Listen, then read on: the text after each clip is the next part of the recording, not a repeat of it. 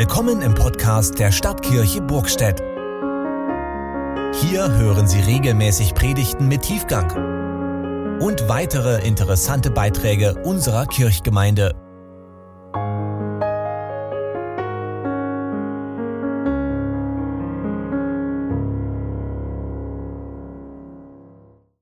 Liebe Lego-Gemeinde, wir sind ja schon gut auf das Thema, wer ist Jesus hingeführt worden.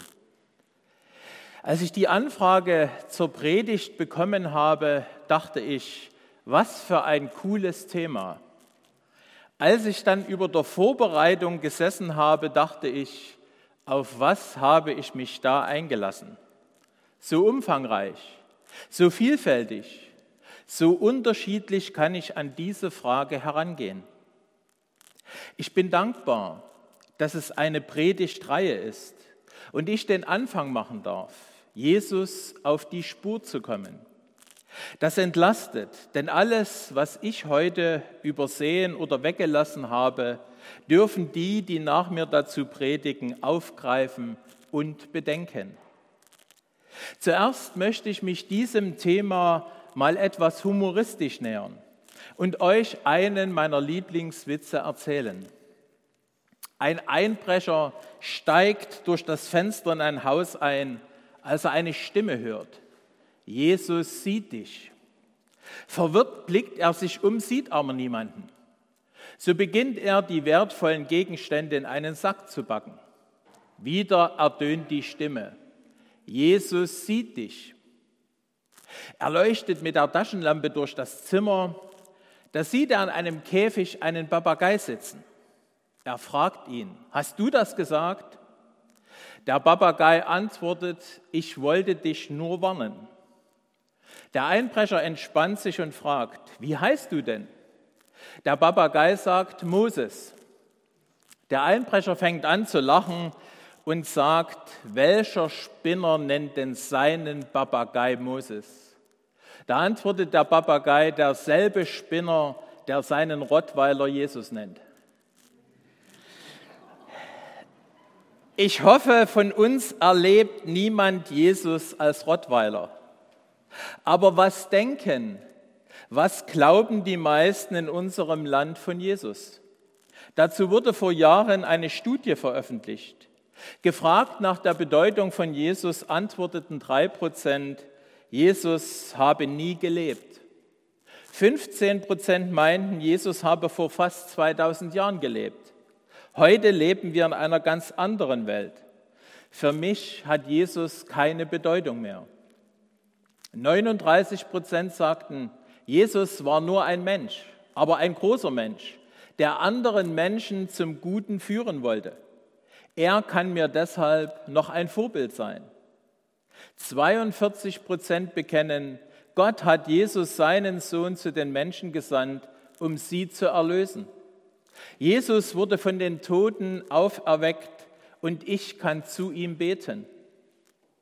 Leider weiß ich die Jahreszahl nicht, in der diese Umfrage veröffentlicht wurde.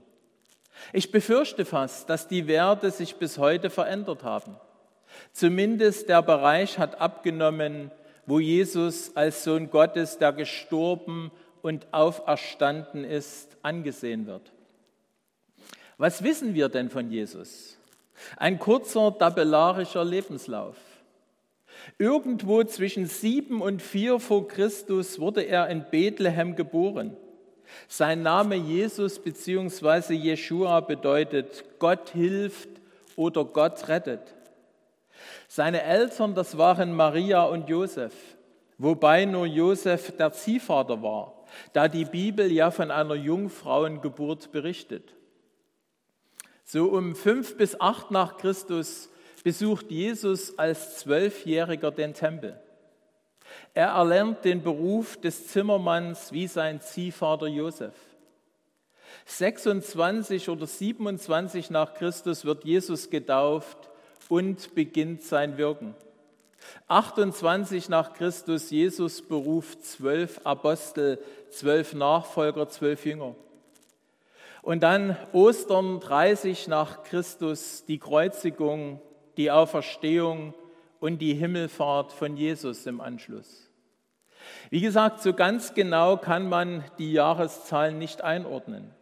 Die Quellen, die es dazu gibt, das sind natürlich in erster Linie die Bibel, aber eben auch verschiedene Geschichtsschreiber der damaligen Zeit.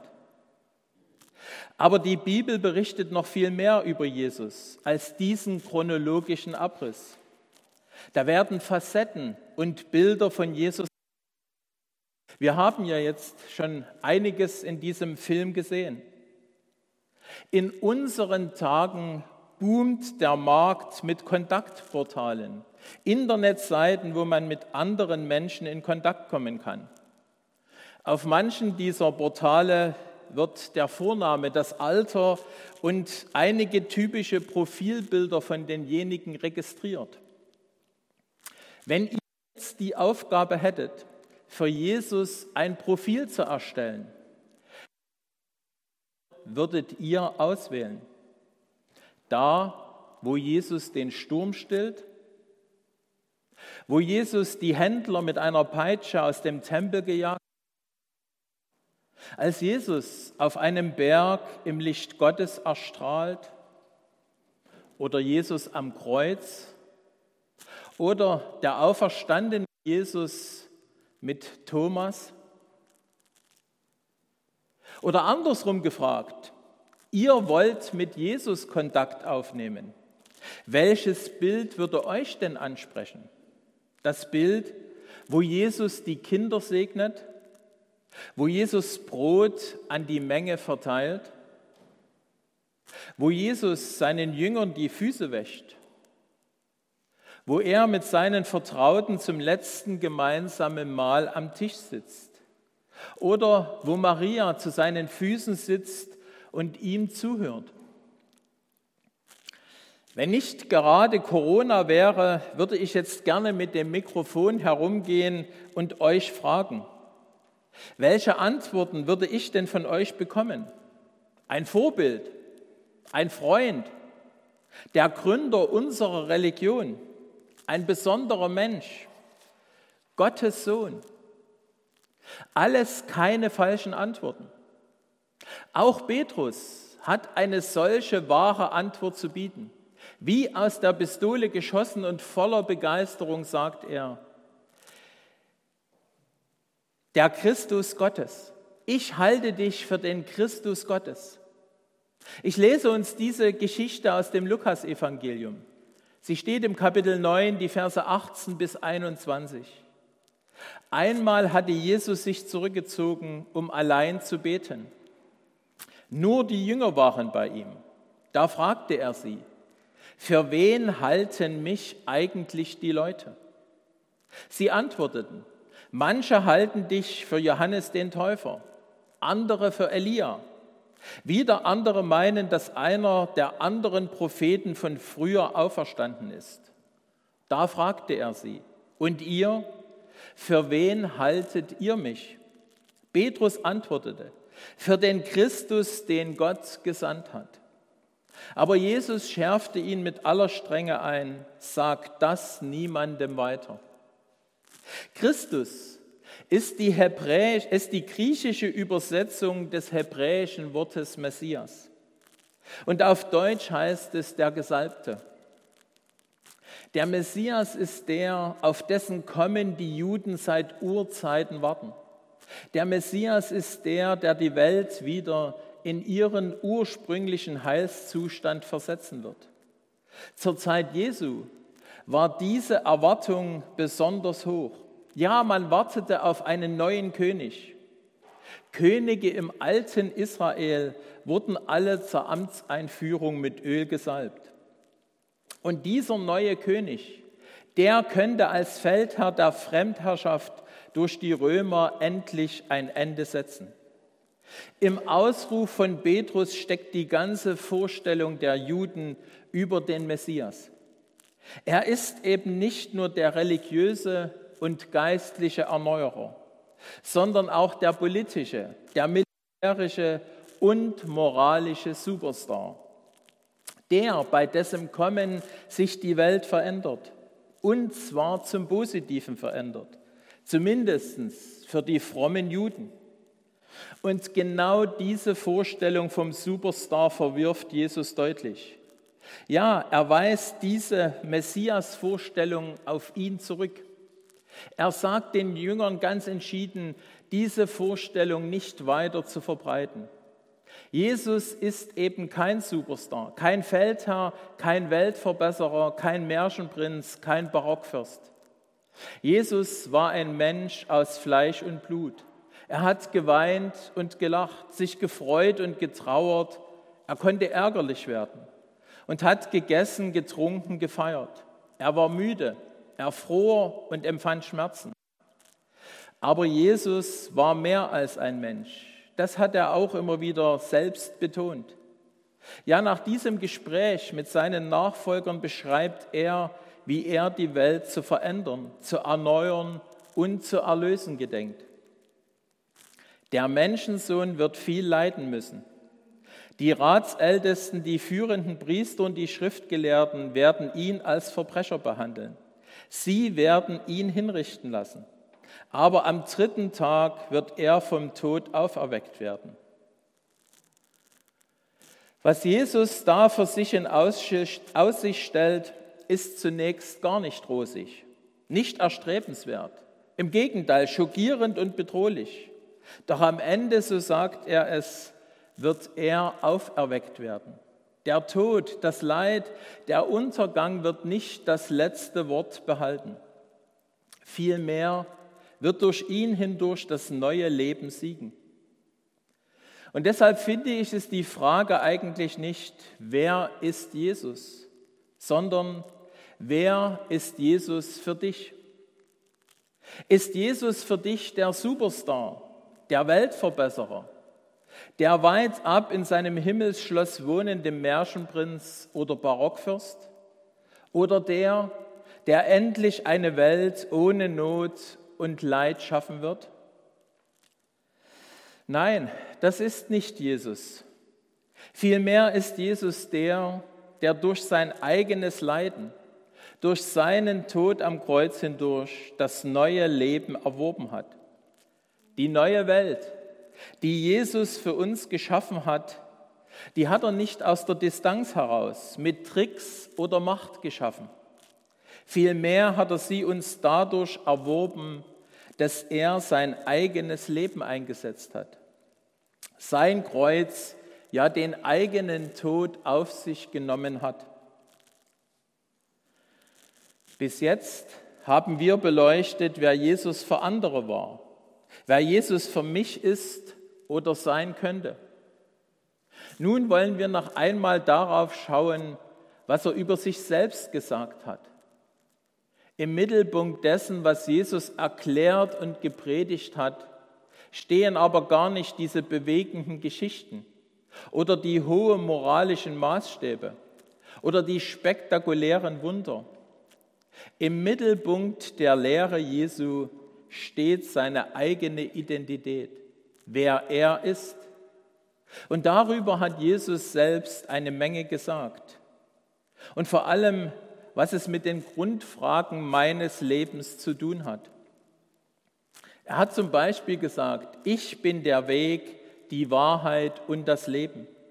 Niemand kommt zu Gott außer durch mich.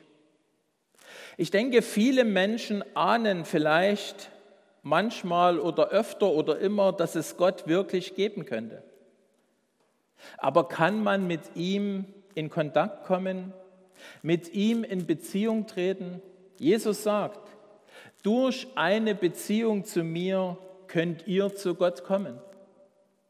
Er hat weiter gesagt, ich bin das Brot des Lebens.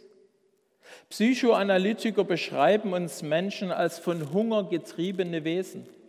Dem Hunger nach Liebe, dem Hunger nach Sicherheit, dem Hunger nach Anerkennung und Bedeutung.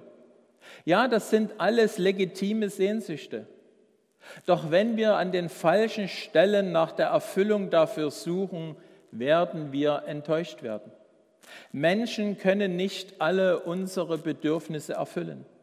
Deshalb sagt Jesus, ich kann euren Lebenshunger stillen. Ich bin das Licht für die Welt, so hat er es gesagt. Viele Menschen leben in einer gewissen Orientierungslosigkeit. Wir tappen oft im Dunkeln. Welche Wertmaßstäbe sind richtig? Wohin will ich mit meinem Leben eigentlich? Jesus sagt, wer mir nachfolgt, der wird nicht mehr in der Dunkelheit leben, sondern Licht für sein Leben haben. Ich bin die Auferstehung und das Leben. Was kommt nach dem Tod? Welchen Sinn hat mein Leben, wenn es in 20, 30 oder 50 Jahren alles vorbei ist? Wer gibt mir Hoffnung, wenn ein Freund, ein Angehöriger stirbt? Jesus sagt, ich bin die Auferstehung und das Leben. Wer an mich glaubt, wird leben, auch dann, wenn er sterben muss. Und weiter hat er gesagt, kommt alle her zu mir, die ihr euch abmüht und unter eurer Last leidet. Ich werde euch Ruhe geben. Viele von uns leiden unter ihren Sorgen, ihrem Versagen und ihren Schuldgefühlen. Wohin sollen sie damit gehen? Wer hilft ihnen, ihre Last zu tragen? Wir brauchen andere Menschen, aber jeder hat sein Päckchen zu tragen und ist letzten Endes auf Hilfe von außen angewiesen. Deshalb sagt Jesus, kommt alle zu mir, die ihr bedrückt und belastet seid. Ich schenke euch Ruhe für eure Seele. Und dann hat er auch noch gesagt, ich bin der gute Hirte. Der gute Hirte gibt sein Leben hin für die Schafe. Jesus hat sein Leben für die Menschen gegeben. Sein Tod am Kreuz und seine Auferstehung haben es möglich gemacht, dass Menschen ihr Leben ändern und in Beziehung zu Gott leben können. In dieser Vielfalt gibt sich Jesus uns zu erkennen. Und er sagt uns, wer er ist. Und ich denke, je nach Zeit und Situation in unserem Leben macht er für uns deutlich, wo er uns gerade begegnen möchte. Aber manchmal, da verstehe ich Gott nicht. Ich verstehe mich nicht. Ich verstehe die Welt nicht. Ich verstehe dann auch nicht, wer Jesus für mich ist. Deshalb geht es bei der Frage, wer ist Jesus, nicht darum, bestimmte Lehren für wahr zu halten oder gewisse Gebote zu befolgen, sondern um die Beziehung zu der Person Jesus Christus und um das, was seine Identität ausmacht. Ich möchte es versuchen, an einer kleinen Geschichte zu verdeutlichen. Hoch über dem Marktplatz einer kleinen Stadt hatte ein Seiltänzer sein Seil gespannt und machte dort oben unter den staunenden Blicken vieler Zuschauer seine gefährlichen Kunststücke. Glaubt ihr, dass ich da auf diesem Seil rübergehen kann? fragte er an die Menge. Ja, wir glauben es, riefen die Menschen und schauten dem lebensgefährlichen Unternehmen gespannt zu. Und so ging er in luftiger Höhe mehrmals über das gespannte Seil. Gegen Ende der Vorstellung holte er eine Schubkarre hervor und fragte die Anwesenden, glaubt ihr, dass ich auch mit dieser Schubkarre rüberkomme? Ja, wir glauben, du schaffst das. So schrien die Zuschauer begeistert. Und tatsächlich kam er mitsamt der Schubkarre am anderen Ende an und die Menschen, die waren begeistert. Da fragte er sie noch einmal, ihr stimmt also mit mir überein, dass ich mit der Schubkarre auch wieder zurückgehen kann. Aber natürlich schrien sie und klatschten Beifall. Nun gut, sagte der Akrobat, so möchte ich gern euren Glauben prüfen. Wer von euch will denn jetzt hier heraufkommen und sich in die Schubkarre setzen, während ich ihn auf die andere Seite hinüberschiebe? Tiefes Schweigen, lähmendes Entsetzen. Niemand wollte es. Niemand wollte so hautnah mit hineingezogen werden. Sie waren alle zufrieden damit, nur einfach Zuschauer zu bleiben. Jetzt könnte die Geschichte hier enden. Die Frage für uns, wollen auch wir bloß Zuschauer bleiben oder wollen wir dazugehören? Aber die Geschichte geht noch weiter. Plötzlich meldet sich ein kleiner Junge. Ich setze mich in die Karre, sagt er und klettert hinauf. Und unter dem gesamten Schweigen der Menschen schob der Mann das Kind über das Seil. Als er am anderen Ende ankam, waren alle außer sich vor Begeisterung und klatschten begeistert Beifall. Als sie wieder unten waren, fragte einer den Jungen, sag mal, hattest du denn keine Angst da oben? Ach nein, lachte der, der mich über das Seil geschoben hat, das ist ja mein Vater. Habe ich den Mut, habe ich das Vertrauen und den Glauben, mich zu Jesus in die Schubkarre zu setzen? Habe ich eine Beziehung zu ihm, wie dieser Junge zu seinem Vater? Thomas, einer der Männer, die mit Jesus unterwegs waren. Ja, er war die ganze Zeit immer wieder von Zweifel geplagt, ob das richtig ist, ob das gut geht. Als er aber dann dem auferstandenen Jesus noch einmal persönlich gegenüberstand, da war sein Bekenntnis, mein Herr und mein Gott. Einfach so, ohne tiefschürfende Überlegungen, mein Herr und mein Gott. Wer ist Jesus für dich? Für mich ist er der, der selbst durch Not und durch Tod hindurchgegangen ist und so zur Auferstehung gekommen ist und deshalb auch mich ins neue Leben führen kann. Und deshalb schließe ich mich meinem Namensvetter an und sage, mein Herr und mein Gott. Amen.